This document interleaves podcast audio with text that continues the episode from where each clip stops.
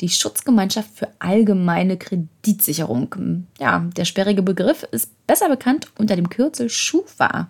Und die bestimmt unser Leben mehr als uns an der einen oder anderen Stelle vielleicht lieb sein mag.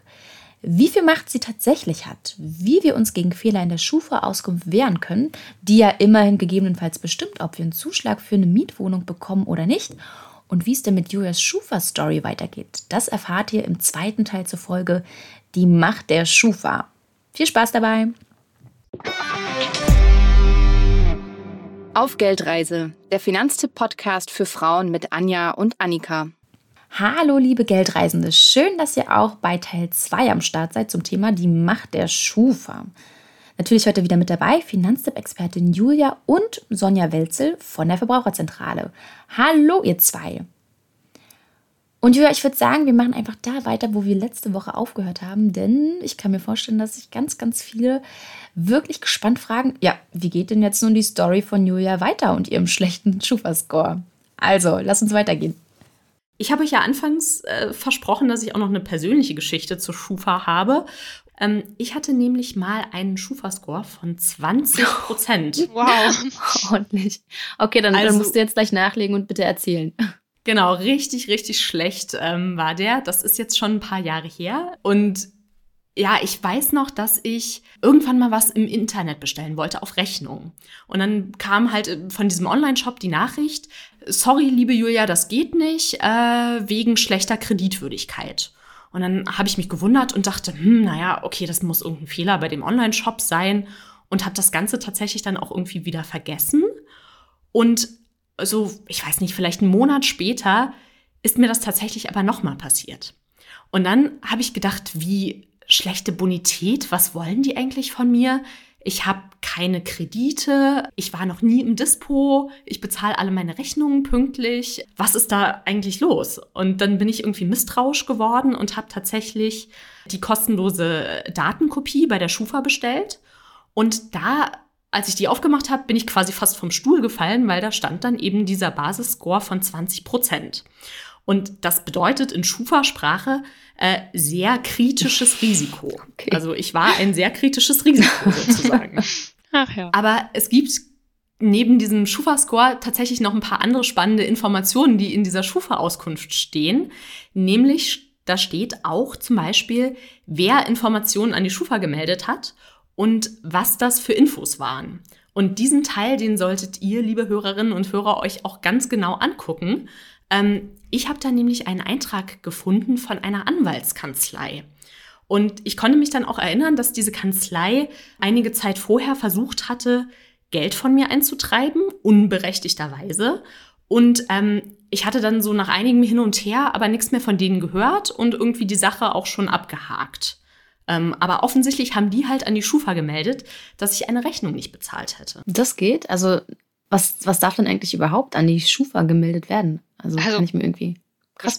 Eine Forderung eigentlich schon mal nicht. Hat, äh, wenn Julia da jetzt eigentlich mitgeteilt hatte, dass das gar nicht, äh, die Forderung gar nicht berechtigt ist, dann hätte das eigentlich nicht eingetragen werden dürfen. Der Schufa dürfen offene Forderungen gemeldet werden, aber auch nur, wenn äh, das vorher zweimal angemahnt wurde und sich der oder diejenige dann äh, gar nicht gemeldet hat und nicht gesagt hat, die Forderung bestreite ich, die besteht gar nicht mehr. Also eigentlich wird man im Vorfeld auch schon darüber informiert, dass das an die Schufa weitergegeben wird. Erinnerst mhm. du dich noch daran, dass, ob das bei dir so war, Julia? Ja, die haben mir tatsächlich, glaube ich, mit einem Schufa-Eintrag gedroht. Ich hatte die auch darauf hingewiesen, dass das nicht rechtens ist, tatsächlich. Vielleicht muss ich ein bisschen ausholen. Also die Geschichte war so, ich hatte noch einen ganz alten, super billigen Handyvertrag ähm, bei einem großen Telefonanbieter. Und irgendwann haben die angefangen, mir unberechtigt Gebühren in Rechnung zu stellen, also die so im Vertrag nicht vereinbart waren. Da waren dann plötzlich irgendwie Gebühren auf meiner Rechnung, die eben mehr waren als das, das was im Vertrag stand. Und ich habe dann diesen Rechnungen und auch jeder Mahnung, die kam, widersprochen und die quasi auch darauf hingewiesen, ne, vertraglich haben wir das und das vereinbart, das geht so nicht. Und das war total nervig, weil es super offensichtlich war, dass ich im Recht war und trotzdem hat dieser Telefonanbieter alle meine Schreiben irgendwie ignoriert und mir immer nur so Standardantworten geschickt, die überhaupt nicht ähm, darauf eingegangen sind, was ich da jetzt irgendwie geschrieben hatte und auch so spaßige Angebote wie, liebe Julia, wenn du wenigstens einen Teil dieser Forderung zahlst, dann äh, erlassen wir dir das restliche Geld aus Kulanz. Und so. Sehr großzügig. ja. Genau, das, das gibt's ja auch häufiger, äh, glaube ich, so in, in diesem Bereich, dass man dann versucht, so den Leuten irgendwie das Gefühl zu geben, ja, gib, wenn du uns ein bisschen was zahlst, dann lassen wir es gut sein. Ich habe das halt nicht gemacht, weil ich dachte, nee, äh, ihr wollt vollkommen zu Unrecht Geld von mir. Aber das Ganze ist dann irgendwann von Inkassobüro zu Inkassobüro gegangen. Also das waren dann oft irgendwelche Rechtsanwaltskanzleien und ich hatte das Gefühl, immer wenn eine keine Lust mehr hatte, dann haben die die Forderung einfach weitergegeben an eine andere Rechtsanwaltskanzlei und dann habe ich den Brief von irgendwie einem neuen Rechtsanwaltsbüro bekommen. Und so sind dann aus irgendwie, ich glaube, 76 Euro oder so war es ursprünglich, um die es ging, sind dann 240 Euro geworden, die die von mir haben wollten. Und ich habe echt über, glaube ich, zehn Monate hinweg immer wieder irgendwelche Briefe bekommen ähm, von irgendwelchen Rechtsanwälten und Inkassofirmen, habe dann da widersprochen, aber es ging immer so hin und her, zwischendurch war mal Ruhe und dann kam halt wieder irgendwas. Und das ist dann irgendwie im Sande verlaufen oder hat sich das noch mehr zugespitzt? Ja, es ging tatsächlich noch weiter. Es hat nämlich damit geendet, dass ich plötzlich einen Brief vom Amtsgericht im Briefkasten hatte. Und da war ein Mahnbescheid drin. Und da muss ich sagen, habe ich mich erstmal ganz schön erschreckt, weil äh, Post vom Gericht habe ich jetzt auch noch nicht bekommen. Mhm. Und da denkt man dann schon erstmal, hat man so ein bisschen Herzklopfen und denkt, oh Mist, äh, was ist jetzt?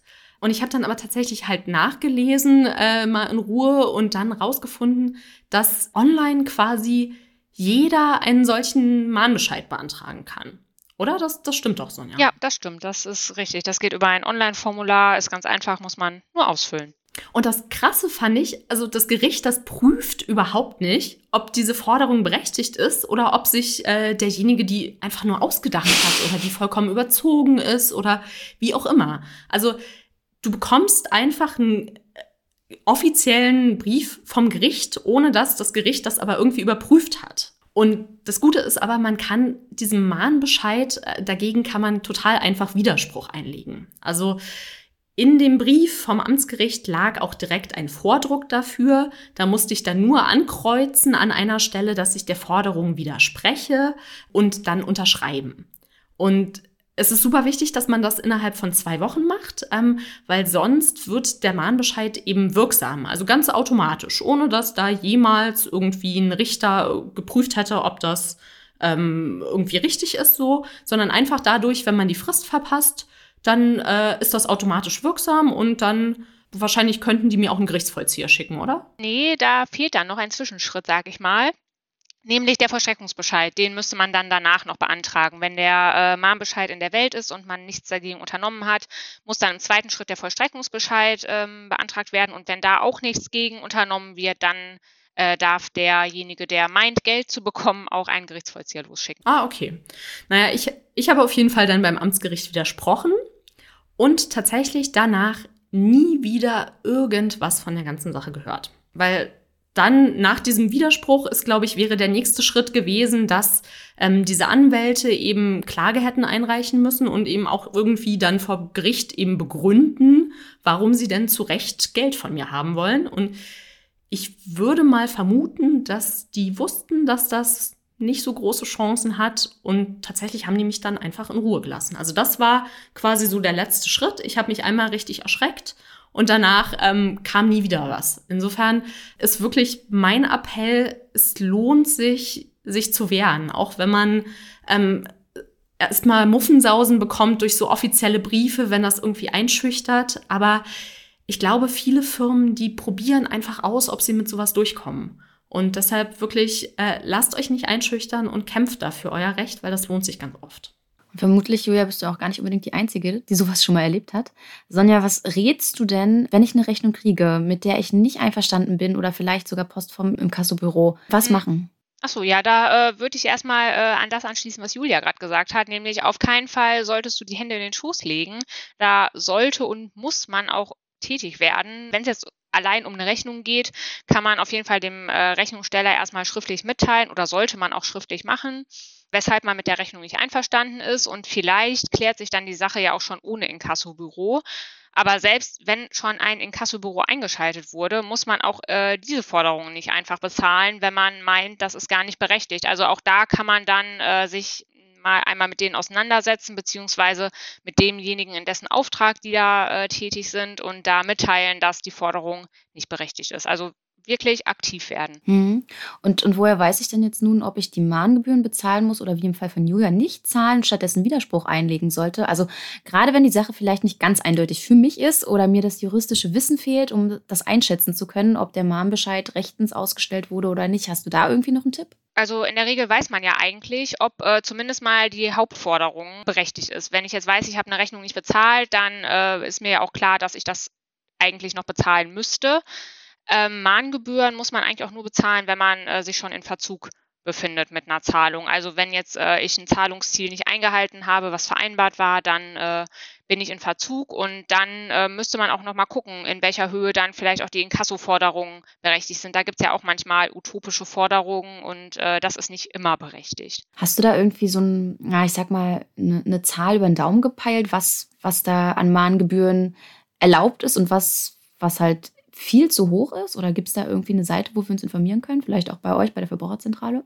Ja, genau. Es gibt auf jeden Fall den Inkasso-Check von den Verbraucherzentralen. Das äh, kann ich nur empfehlen, dass man sich da einmal schlau macht. Findet man auch ganz leicht im Internet. Ähm, ansonsten äh, habe ich eigentlich ganz gute Nachrichten noch für euch in dem Zusammenhang, weil ab Oktober 2021 gelten geringere Gebührensätze für Rechtsanwältinnen, die unstreitige Forderungen eintreiben. Also ähm, insgesamt kann man schon sagen, das richtet sich immer nach der Höhe der Hauptforderung. Wenn ich jetzt, äh, sagen wir mal, nur 50 Euro äh, da noch zu zahlen habe, dann wird die Gebühr zum Beispiel zukünftig noch nur noch 30 Euro kosten plus 6 Euro Auslagen. Also insgesamt kann man dann mit höchstens äh, 36 Euro in Kassoforderungen rechnen und übersteigt damit nicht mehr so wie bisher teilweise wirklich den Wert der Hauptforderung. Das war ja schon manchmal echt immens, was da an äh, Inkassogebühren angefallen ist.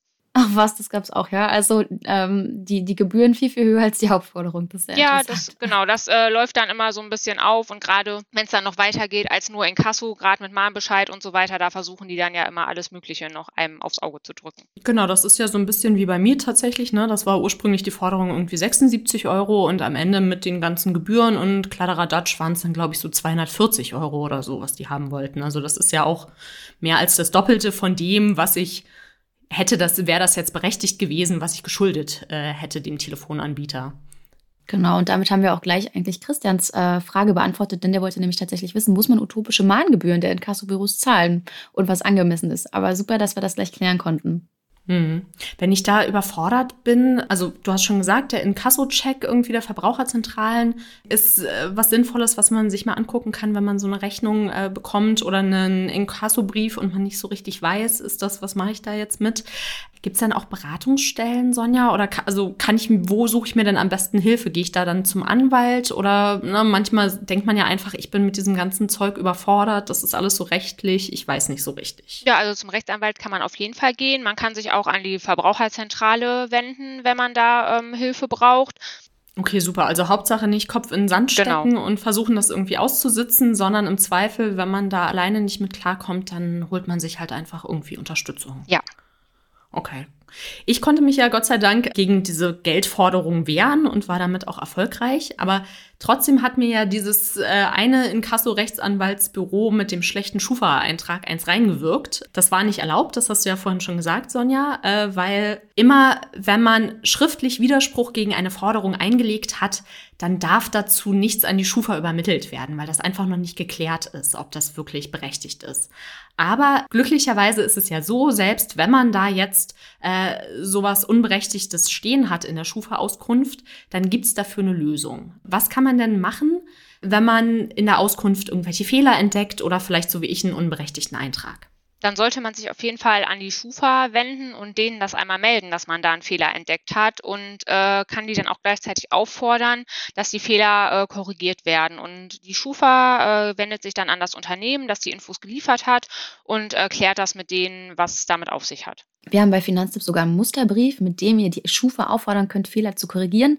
Das Muster müsst ihr nur mit euren Angaben ergänzen und dann könnt ihr es verschicken. Packen wir euch natürlich zusammen mit dem entsprechenden Finanztipp-Ratgeber in die Shownotes. Ja, ich habe der Schufa auch geschrieben, natürlich, wegen diesem negativen Eintrag der äh, Kanzlei. Und ich habe da auch gleich ein paar Kopien mitgeschickt von Schreiben, in denen ich eben dieser Geldforderung widersprochen hatte. Äh, so als Beleg, ne, dass das auch stimmt, was ich, was ich sage.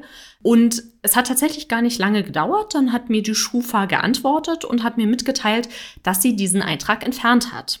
Also das war wirklich der einfachste Teil sozusagen an dem Ganzen. Und ähm, die haben mir direkt dann auch eine neue äh, Schufa-Auskunft mitgeschickt. Und äh, siehe da, tatsächlich war dann plötzlich mein Score nicht mehr bei 20 Prozent, sondern bei 98 Prozent. Na Julia, Erfolg auf ganzer Linie. Übrigens, ja. die Schufa ist gar nicht die einzige Auskunftei in Deutschland. Sie ist zwar bei weitem die größte und bekannteste, aber es gibt noch ein paar andere Privatunternehmen, die dasselbe tun. Die heißen zum Beispiel Griff Bürgel, Boniversum oder Infoscore Consumer Data.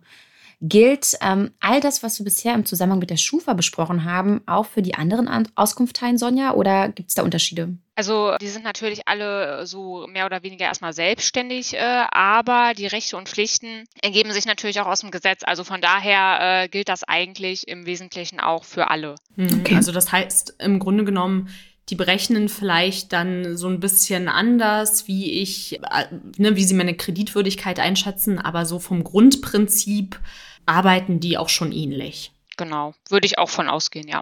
Ja, okay. Also dementsprechend ist es dann auch so, äh, gehe ich mal davon aus, dass ich auch mal bei anderen Auskunftteilen, also nicht nur bei der Schufa anfragen sollte, welche Daten die über mich gespeichert haben und da auch Fehler korrigieren lassen sollte? Ja, auf jeden Fall. Also wenn man da äh, festgestellt hat, zum Beispiel, dass bei der Schufa was äh, Falsches drinsteht, sollte man auch auf jeden Fall dann vielleicht nochmal bei den anderen anfragen, was die so bei sich stehen haben. Oder so oder so kann man das natürlich auch regelmäßig machen, wenn man da das möchte. Die Links, unter denen ihr eine kostenlose Auskunft ähm, von den anderen Auskunftsteilen anfordern könnt, packen wir euch in die Shownotes.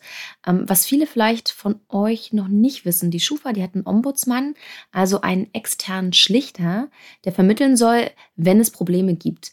Wann kann ich mich denn an den wenden und bringt mir das überhaupt was, Sonja? Ja, wie du schon gesagt hast, Anja, also du kannst dich auf jeden Fall an den wenden, wenn du Probleme mit der Schufa hast, die ähm, du und die Schufa zu zweit nicht aus der Welt schaffen könnt. Also du stellst dann eigentlich einen schriftlichen, äh, eine schriftliche Beschwerde, die ist auch kostenlos und der Ombudsmann prüft den Fall, kurz gesagt, und äh, am Ende unterbreitet er dann eventuell einen Schlichtungsvorschlag. Und du musst den Schlichtungsvorschlag aber auch nicht annehmen, kannst dich im Zweifel also auch äh, ja, damit zufrieden geben, dass du jetzt einen Vorschlag hattest, den du aber gar nicht annehmen möchtest, weil der dir vielleicht nicht zusagt und äh, kannst dann einfach nochmal entscheiden, was du dann machen möchtest. Mhm, okay. Gibt es denn sonst noch außer diesem Ombudsmann noch andere Stellen, die mir helfen können, wenn ich irgendwie Probleme habe mit der Schufa oder vielleicht eben auch nicht mit der Schufa, sondern mit einer dieser anderen Auskunfteien? Also man kann sich auf jeden Fall natürlich auch ans äh, Gericht wenden, wenn man da äh, seine Rechte verletzt sieht durch die Schufa. Das ist auf jeden Fall auch möglich.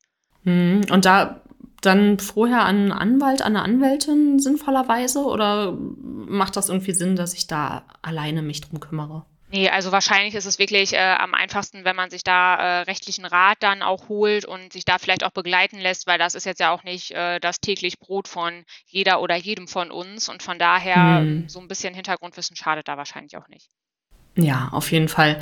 Jetzt haben wir ja ganz schön ausführlich über die verschiedenen Aspekte der Schufa und auch so von Auskunfteien im Allgemeinen gesprochen. Wie ist so dein persönliches Fazit, Sonja? Sind das sinnvolle Einrichtungen aus deiner Sicht? Ja, also ihr fragt Sachen, das ist äh, ja, äh, gar nicht so einfach zu beantworten, finde ich. Ich kann natürlich äh, auch aus meiner Verbraucherinnen-Sicht äh, natürlich nachvollziehen, dass man da auch Bedenken hat mit den ganzen Daten, die da gesammelt werden und dass man dem auch skeptisch gegenübersteht, weil so wenig bekannt ist, wie das Ganze äh, im Einzelnen abläuft und dass man gar nicht weiß, wie man jetzt überhaupt auf den Score Einfluss nehmen kann und das Ganze so gegen Null geht gefühlt, dass man da überhaupt irgendwas ausrichten kann. Ich kann aber auch schon auch nachvollziehen, dass zum Beispiel Banken oder andere Vertragspartner wissen möchten, äh, mit wem habe ich es hier zu tun. Ist davon auszugehen, dass mir die Person das Geld auch zurückzahlt. Also ich bin da so ein bisschen äh, hin und her gerissen und mag mich da gar nicht so richtig festlegen. Mhm. Vielleicht noch eine kleine Frage irgendwie zum Schluss. Gibt es denn eigentlich jemanden, der die Schufa kontrolliert oder können die so machen, was sie mögen? Nee, also äh, da gibt es auch äh, Aufsichtsbehörden, die die Schufa kontrollieren. Das hat ja eingangs auch schon mal so ein bisschen gesagt. Auch dieses Scoring-Verfahren wird ja auch von Fachinstituten begleitet. Also da, die können nicht schalten und walten, wie sie wollen. Zum Glück muss man natürlich auch dann dazu sagen.